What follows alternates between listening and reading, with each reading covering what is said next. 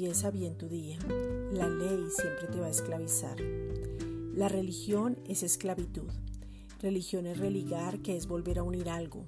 Y el cristianismo está considerado como religión y aún se dice que tengo que hacer para acercarme a Dios. Pero el cristianismo no es una religión.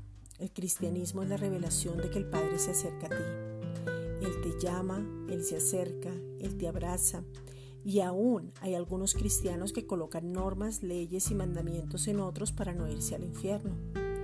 La revelación que debes tener es que Cristo Jesús en ti es la esperanza de gloria y que ahora servimos bajo el régimen nuevo del Espíritu y no el de la letra, porque la letra mata y el Espíritu vivifica.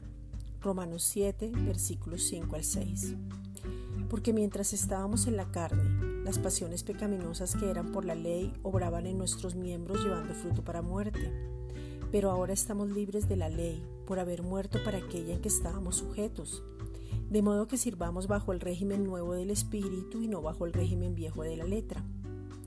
El Espíritu Santo que ahora nos habita tiene un fruto que ya se puede manifestar a través de nosotros. Ese fruto del Espíritu es amor, gozo, paz, paciencia, benignidad, bondad, fe, mansedumbre, templanza. Contra tales cosas no hay ley. Esta es una reflexión dada por la Iglesia Gracia y Justicia.